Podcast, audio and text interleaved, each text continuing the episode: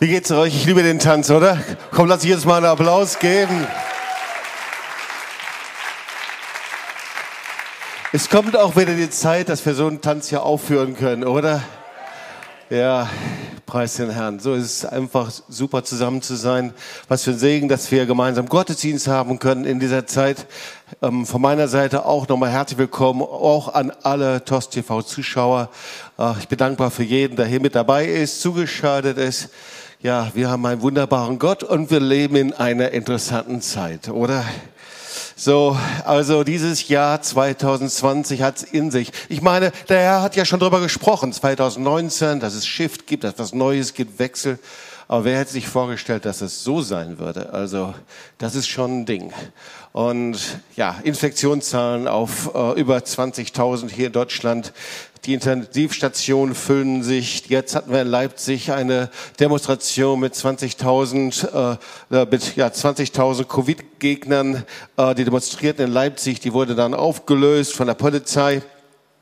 Und dann natürlich der Blick nach Amerika, der Wahlkampf äh, um Donald Trump ist zu Ende gegangen, Joe Biden als zukünftiger Präsident gewählt.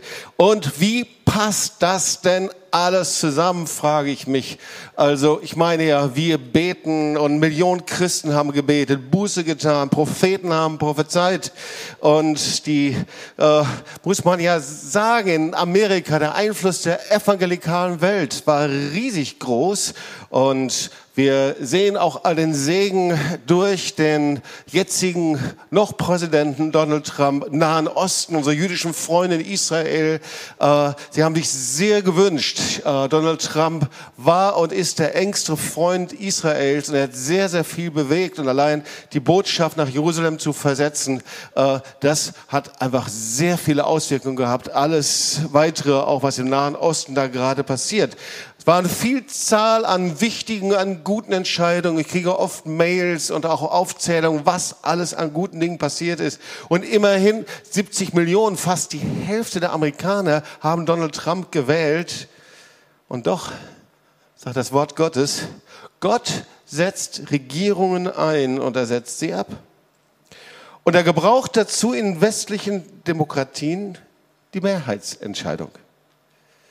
So, ich hatte vor ungefähr zwei Wochen, Mitte Dezember, den Eindruck, einen Artikel zu schreiben, der ähm, so schon ziemlich gegen den christlichen Mainstream ging. Und der etwas provozierende Titel dieses Artikels, der hieß und heißt, du kannst es immer noch nachlesen, bei uns auf der Webpage, kommt Donald Trump in den Himmel? Und damit ging es mir um eine grundsätzliche Frage, natürlich nicht jetzt, äh, äh, wie es um sein Seelenheil bestellt ist, sondern die Frage war, gibt es einen biblischen Maßstab, der von Gott, unabhängig ob Präsident der USA oder Präsident des Kaninchenzüchtervereins in Tübingen, an jeden Menschen gelegt wird? Also in dem Artikel geht es um die Heiligkeit Gottes und um die Frage, wie heilig müssen wir denn eigentlich leben? Erstaunlicherweise fand dieser Artikel kaum Beachtung und manche konnten nichts damit anfangen, aber ich schrieb da einiges und ein paar Sätze. Ich will dir die kurz zusammenfassen, worum es geht. Und ich glaube, das ist dann ein guter Start dann in die Predigt. Und der Predigtext, der kommt gleich. Ich habe ihn nicht vergessen, der kommt natürlich noch, ist ja klar. Also, in diesem Text habe ich Folgendes geschrieben. Ähm, Kommt Donald Trump in den Himmel, um es vorweg zu sagen? Ich weiß es nicht und kann und werde es auch nicht beurteilen.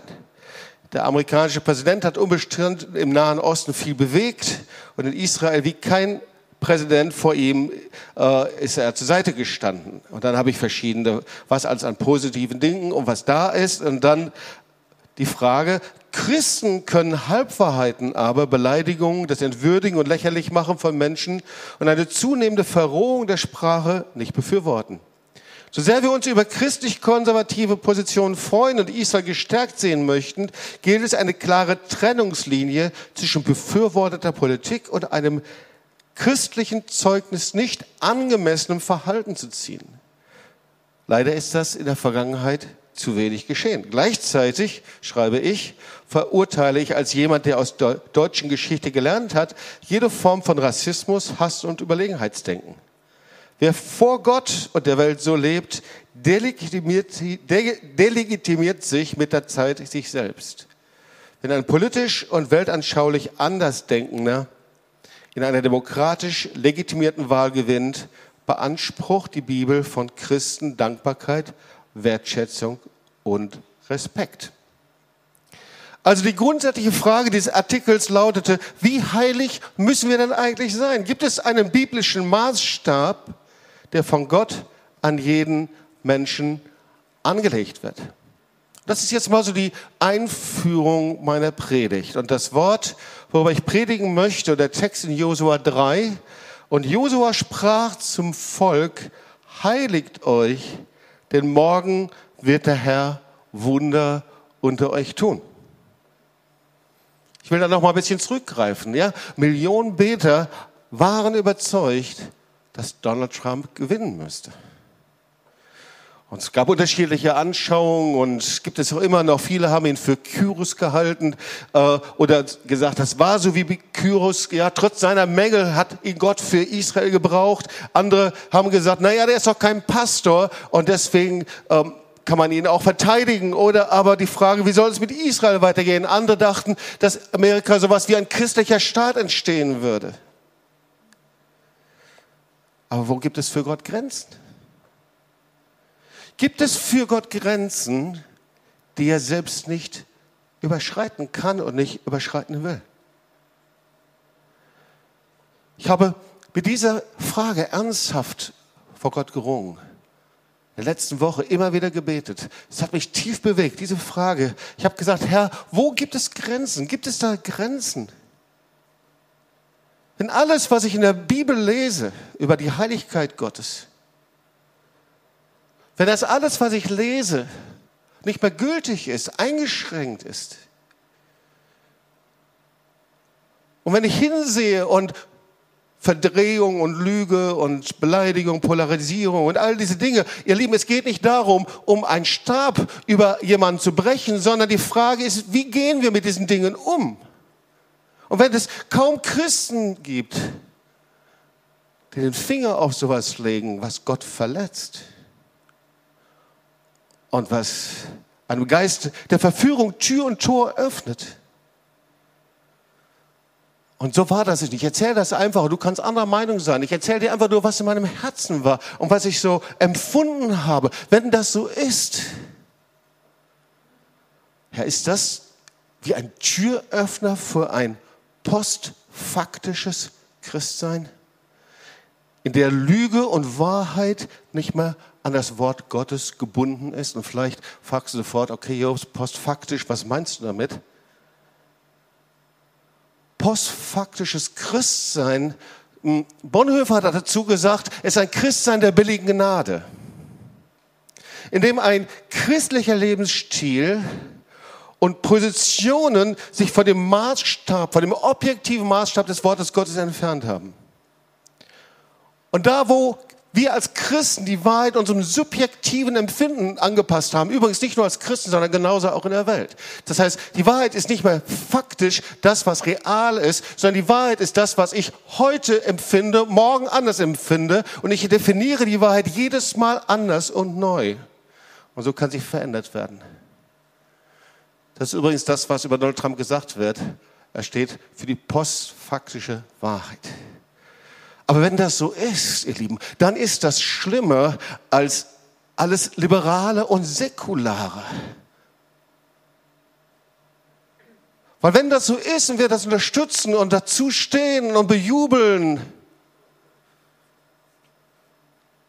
dann sind wir in der Gefahr, dass Millionen Christen, Unterstützer beschuldigt werden, nichts mehr als Heuchler und Fanatiker zu sein.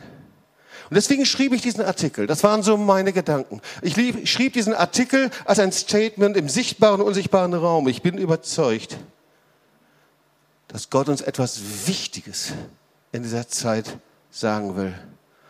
Und wir haben das noch nicht gehört.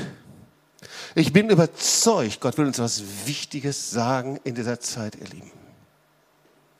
Und dass es mehr ist, als dass wir nur erstaunt oder erschrocken oder wie auch immer in die USA schauen oder der ganzen Corona-Pandemie in unser eigenes Land schauen, sondern die Frage ist, was will Gott uns in dieser Zeit sagen? Und ich möchte zur Orientierung einige wichtige Punkte geben. Der erste Punkt. Das Reich Gottes kann in der Politik sichtbar werden, aber es wird nicht durch Politiker umgesetzt. Das Reich Gottes kann sichtbar werden in der Politik durch christliche Politiker, durch Politiker, die an das Wort Gottes glauben, Dinge, die Dinge bewegen. Aber es wird nicht durch die Politik selbst umgesetzt. Warum? Daniel 5. Wir wissen und kennen die Geschichte von Daniel, der hatte einen überragenden Geist, dazu Verstand, Klugheit, Träume zu deuten. So lesen wir Daniel 5, Vers 12, dunkle Rätsel zu erraten und Verschlungenes aufzulösen. Na, den brauchten wir heute, oder? Und er war Berater von Nebukadnezar. Und Nebukadnezar war der König von Babylon und er hatte eines Nachts einen Traum und in seinem Traum, da sah er ein riesengroßes Standbild, eine Statue und es war die Statue, so kann man es nachlesen, eines Menschen. Der Kopf war aus Gold und Oberkörper aus Silber, der Unterleib war aus Bronze und die Beine aus Eisen und die Füße waren eine Mischung aus Eisen und Ton. Und da träumte König Nebukadnezar weiter und er sah dann einen Stein und der Stein, der schlug die Statue auf die Füße und die Statue fiel zusammen und der Stein, der wurde immer größer und immer größer und am Schluss wurde er zu einem riesengroßen Berg und der Berg war so groß, dass er die ganze Erde erfüllte. So war der Traum.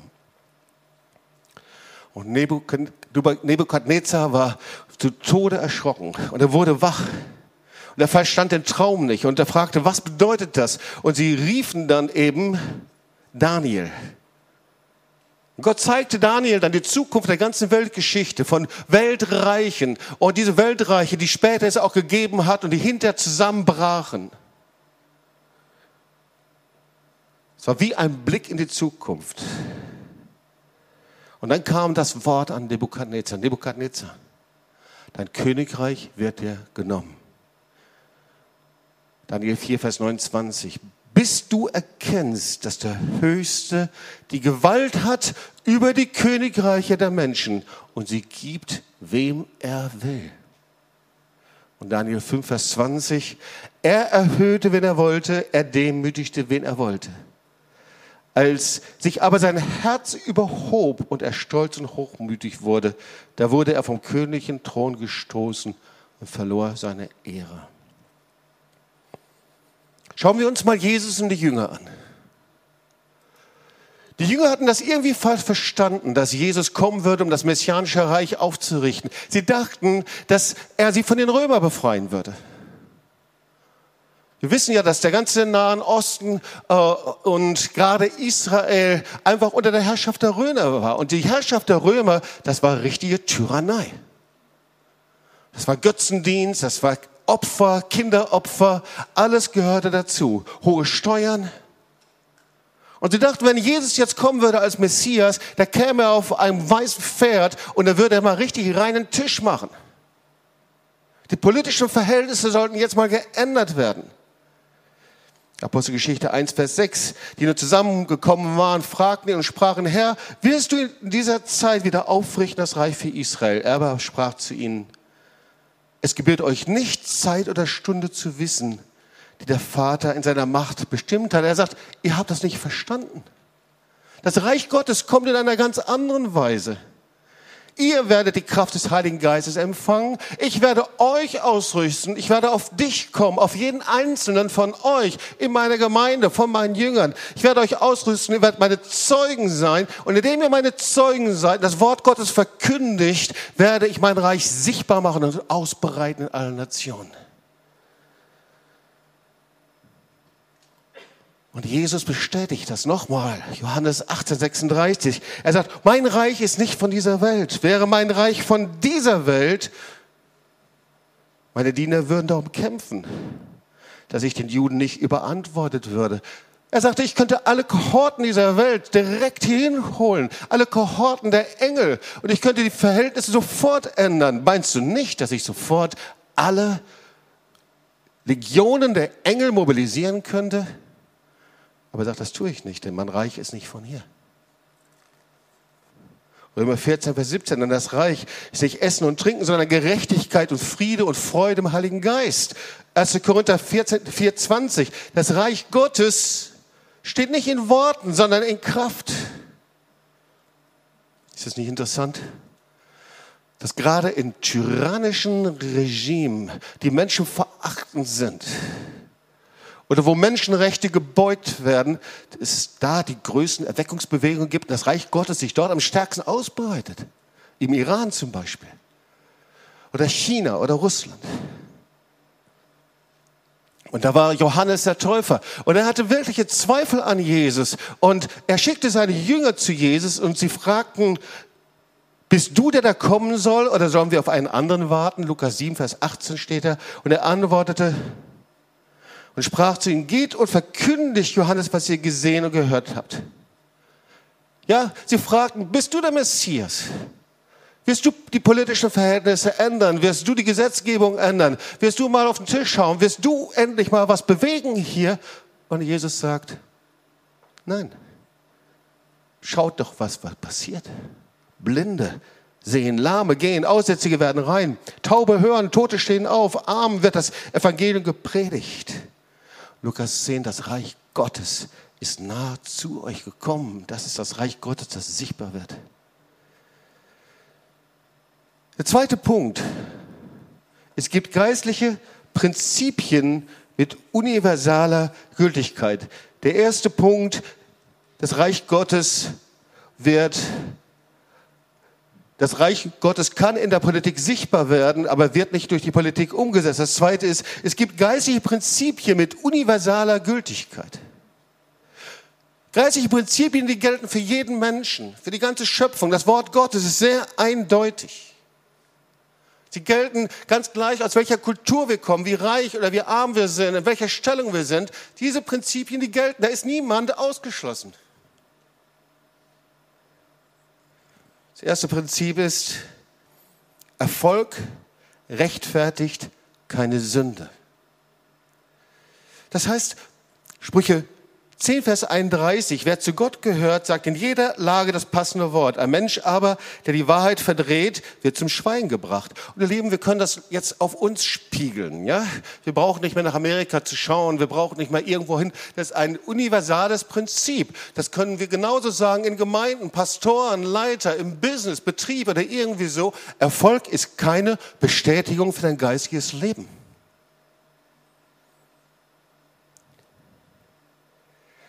Erfolg rechtfertigt keine Sünde. Es gibt so viele Menschen, die Erfolg haben und die fallen in Sünde und irgendwann mal merkst du, es gibt eine Grenze, es gibt einen Stopp. Das zweite Prinzip, Hochmut kommt vor dem Fall. Sprüche 16, Vers 18. Wer zugrunde gehen soll, der wird zuvor stolz und Hochmut kommt vor dem Fall. Zweite Prinzip, ist universal. Das heißt, Gott kann Stolz nicht segnen und oft ist es so, dass dieser Hochmut nicht zu erkennen ist und zu sehen ist, aber irgendwann gibt es einen Punkt, da geht es nicht mehr weiter. Da wird von Gott eine Grenze gesetzt. Der dritte Punkt, dem Demütigen gibt Gott Gnade. 1. Petrus 5, Vers 5. Desgleichen, ihr Jüngeren ordnet euch den Ältesten unter, alle aber miteinander bekleidet euch mit Demut, denn Gott widersteht dem Hochmütigen, aber den Demütigen gibt er Gnade. Der Herr liebt Demut, einen demütigen Geist. Mit einem demütigen Geist öffnet er die Türen, die vorher nicht geöffnet sind. Und der vierte Punkt, wir schauen uns geistliche Prinzipien mit universaler Gültigkeit an. Was der Mensch sät, das wird er ernten. Galater 6, Vers 8. Wer auf sein Fleisch sät, der wird von dem Fleisch das Verderben ernten. Wer aber auf den Geist sät, der wird von dem Geist das ewige Leben ernten. Ihr Lieben, das ist nicht nur ein Prinzip, das wir im Opfer hören, sondern das gilt in jedem Bereich unseres Lebens. Das, was ich weitergebe, das empfange ich zurück. Schauen wir nach Amerika. Ich fand das erschütternd. Demonstrat da sind Demonstranten, die rufen jetzt einfach Donald Trump zu, so du bist entlassen, ja, du bist entlassen. Äh, das ist genau das, was er früher immer zu seinen Leuten gesagt hat. Saat und Ernte. Saat und Ernte gilt im Guten wie im Schlechten. Dieses Prinzip ist ein universales geistiges Prinzip. Und dann das fünfte Punkt ist, Gottes Gebote sind heilig und für jeden Menschen gültig. 1. Johannes 3, Vers 24. Und wer seine Gebote hält, der bleibt in Gott und Gott in ihm. Gottes Gebote, das sind nicht irgendwelche Konstrukte, das sind nicht irgendwelche Gesetze, sondern Gebote, das sind äh, Worte seiner Liebe. Das ist, dass uns Gott zeigt, wie er ist. Und wir kommen zum dritten Punkt. Unser Gebet kann nur erhört werden. Wir sind immer noch bei den Prinzipien. Unser Gebet kann nur erhört werden, wenn es dem Wort Gottes entspricht. Natürlich können wir beten, wie wir wollen, in diese Richtung oder jede Richtung, aber Gott ist das Wort.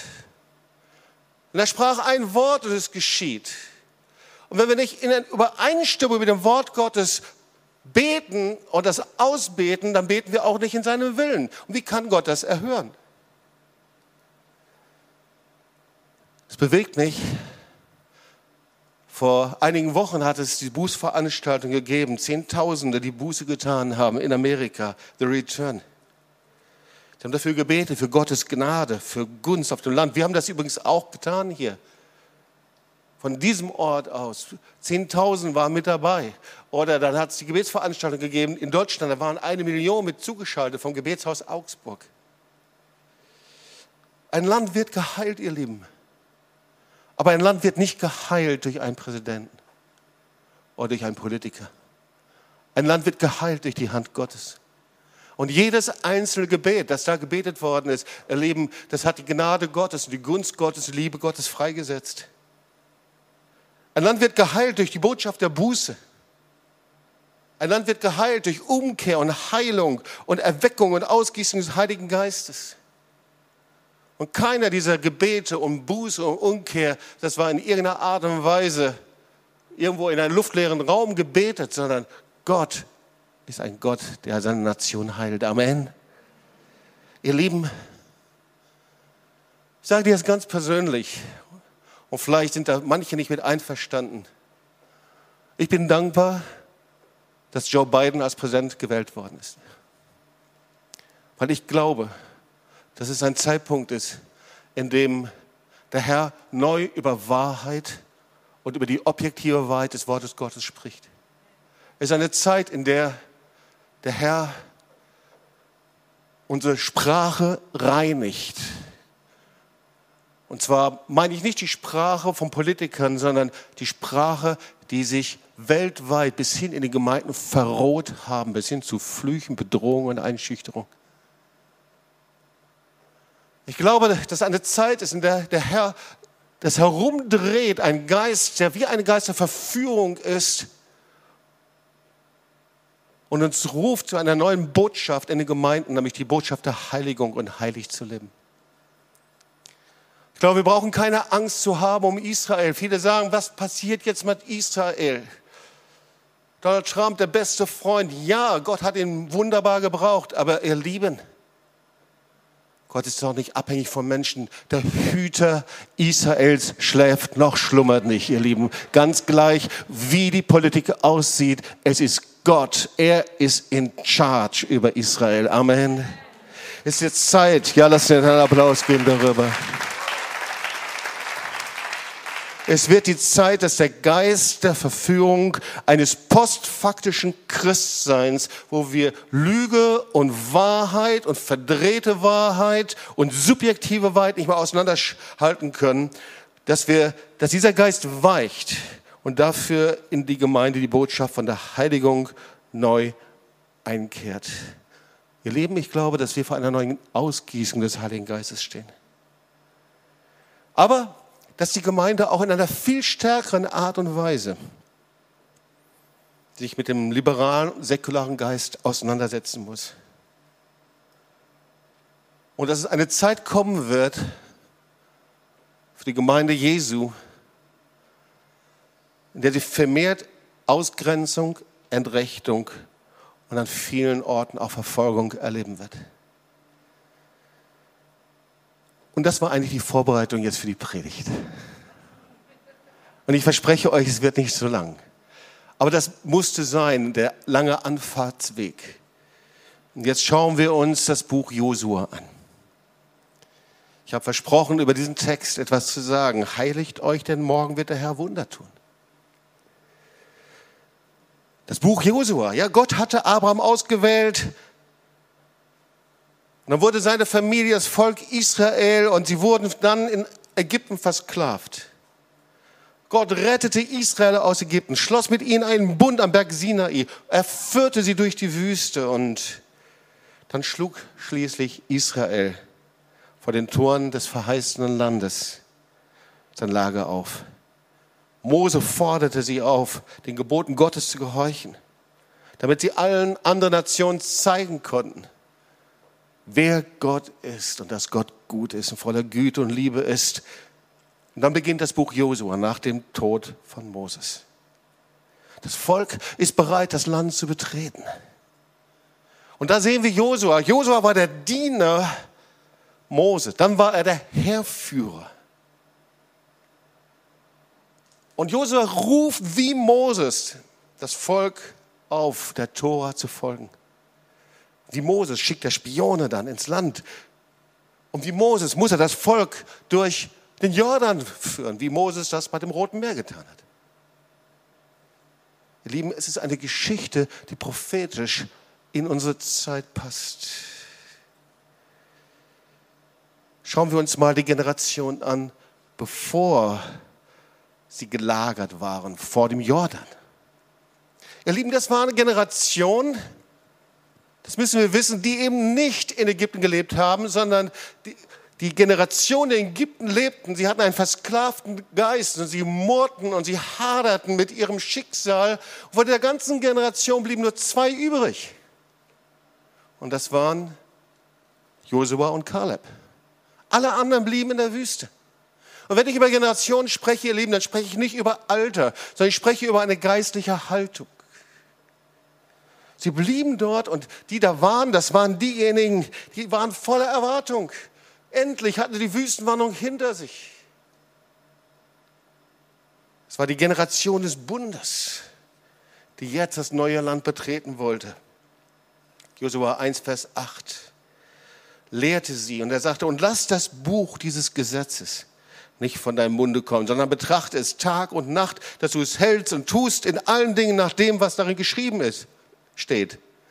Dann wird es dir auf deinen Wegen gelingen und du wirst es recht ausrichten. Habe ich dir nicht geboten, sei getrost und unverzagt? Lass dir nicht grauen und entsetze dich nicht, denn der Herr, dein Gott, ist mit dir in allem, was du tun wirst. Ihr Lieben, das ist doch der herrlichste Satz, den wir hören möchten, oder? Der Herr, dein Gott, ist mit dir in allem, was du tun wirst. Wer möchte diesen Satz hören? Wem gehört dieser Satz? Sag mal, ich ergreife diesen Satz, der soll mir gehören. Ja? Wow, was für ein Satz. Das ist also die Generation, dazu gehörst du. Da ist das neue Land, dazwischen ist der Jordan. Und Josua lehrt sie, hört mal, das, was Mose uns gelehrt hat, das ist immer noch die Grundlage, dass Gott mit uns ist, dass wir ihm gehorsam sind, dass wir uns heiligen, dass wir Wunder erleben. So schauen wir uns jetzt zum Schluss die Kennzeichen an der Generation, denen der Herr das neue Land geben will. Erste Kennzeichen. Das erste Kennzeichen, ich habe das schon kurz angerissen, ist Demut, ihr Leben. Wir wissen ja, Josua war der Diener Mose und von Moses eingesetzt.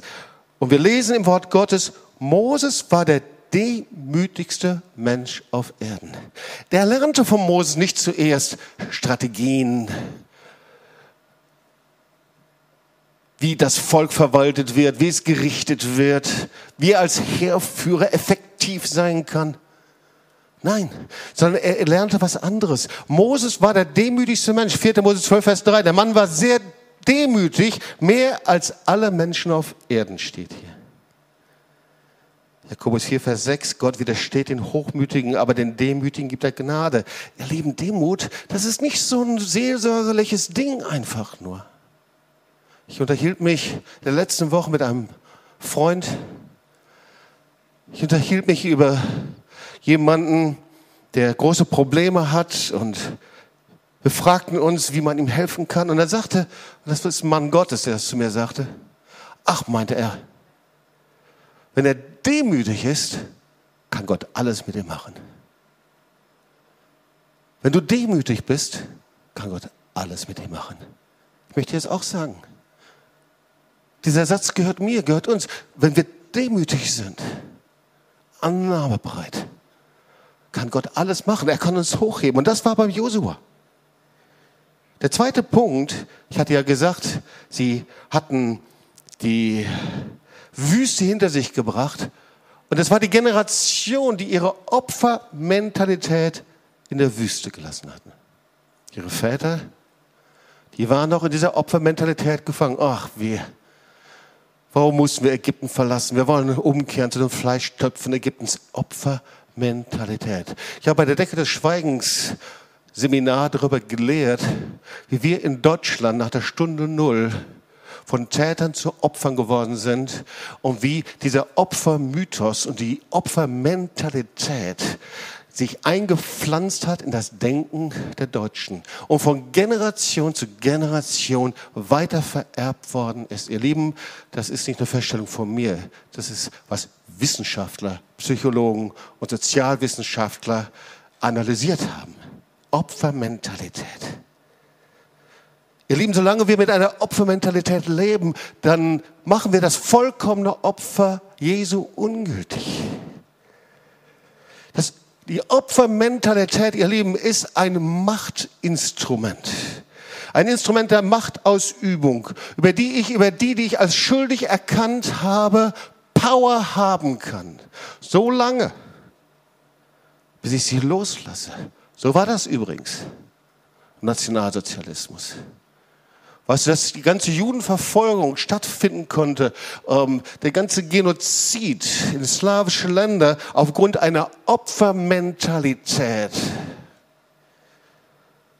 Deutschen sich fühlten als Volk ohne Raum. Jetzt müssen wir mal die Länder erobern. Und Millionen und Millionen sind umgekommen aufgrund einer Opfermentalität. Oder Juden als die Volksschädlinge, die uns etwas Böses tun, als die Parasiten. Und deswegen dürfen wir sie vernichten. Opfermentalität ist ein Instrument der Machtausübung.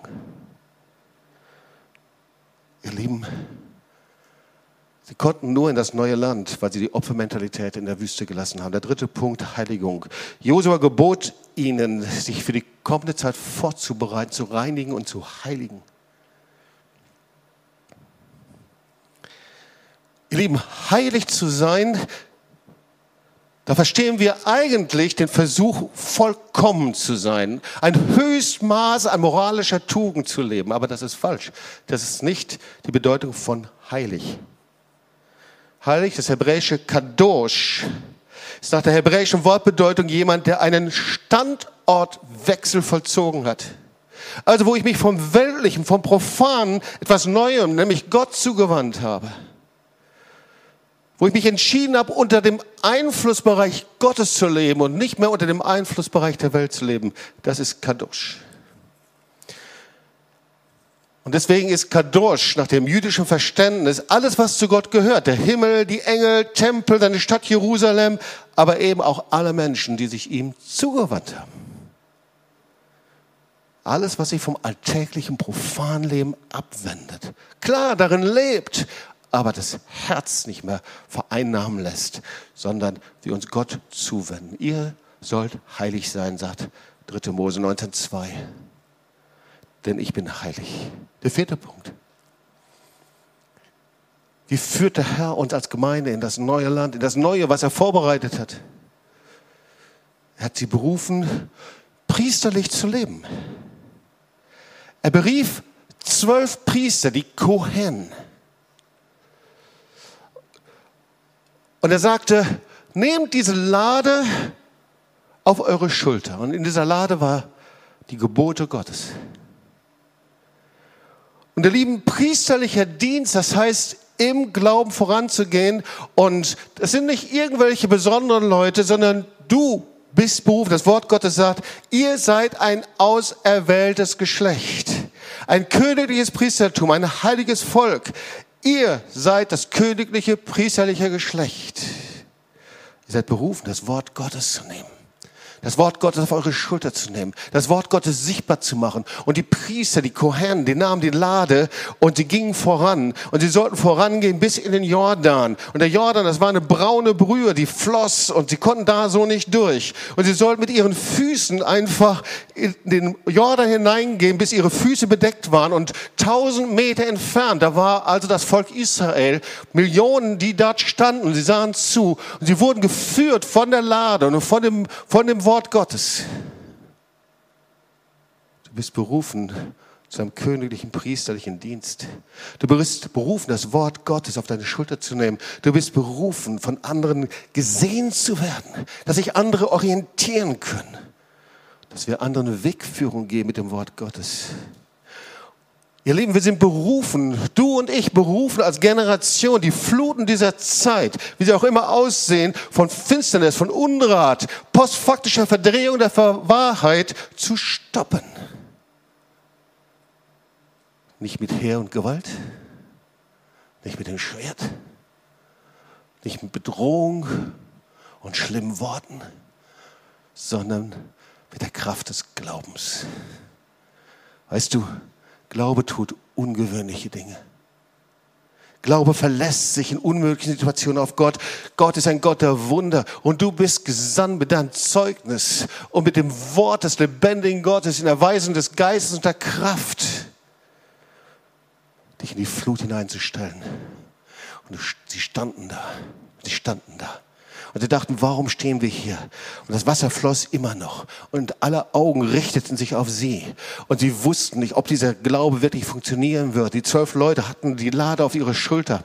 Und sie wurden umgeben von diesen braunen Fluten, von diesen Fluten der Finsternis und des Schmutzes und der Sünde. Und dann bewegte Gott seinen Arm. Es gibt einen Zeitpunkt,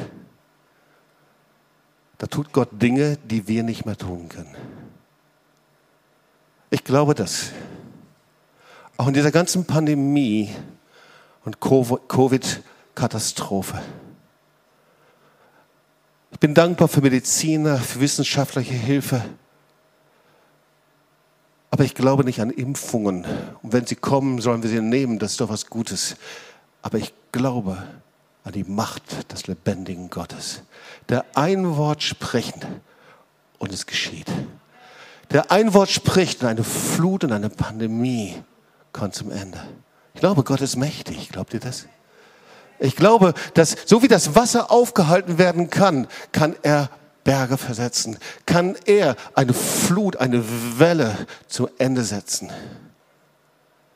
wenn er unser Herzen sieht wenn er sieht, dass wir eine Generation sind, die bereit sind, in das neue Land reinzugehen. Und dazu gehört als vorletzten Punkt, ich bin gleich fertig, ein Lebensstil der Buße. Josua 4, Vers 2, nachdem sie durch das Wasser hindurchgegangen waren, die Welt, das, der Jordan, da gab es wie ein Wall und sie konnten trockenen Fußes hindurchgehen. Da kamen sie nach Gilgal, Josua 4, Vers 24. Und dort wurde die neue Generation beschnitten als Zeichen dafür, dass Gott die Schuld des Volkes abgewälzt hatte. Und es steht für mich ein Lebensstil der Buße. Manche sagen, ach, immer Buße tun, kann das nicht irgendwann mal beendet sein? Nein. Ja, es gibt einen Punkt, da kommen wir ans Kreuz. Da bringen wir unser Leben in Ordnung mit Gott. Aber zur Demut gehört ein ständiger Lebensstil der Reinigung. Ein ständiger Lebensstil, dass ich in den Spiegel des Wortes Gottes schaue. Ein Lebensstil der Buße. Und der letzte Punkt. Sie nahmen das Land ein und ihr wisst und kennt die Geschichte, dass nicht alle Mauern eingefallen sind. Ja, da waren die Mauern Jerichos. Aber da waren noch viele Orte, viele Orte, wo sie Glauben brauchten, die sie einnehmen mussten. Aber über allem stand eins. Jesus Christus ist Herr. Kingdom first. Über allem steht nicht Make America Great Again. Auch nicht Make Germany Great Again. Auch nicht Make TOS Church Great Again. Auch nicht Make My Business Great and Greater Again. Oder Make My was auch immer. Sondern über allem steht Jesus. Er muss groß werden. Er muss alle Ehre bekommen. Amen.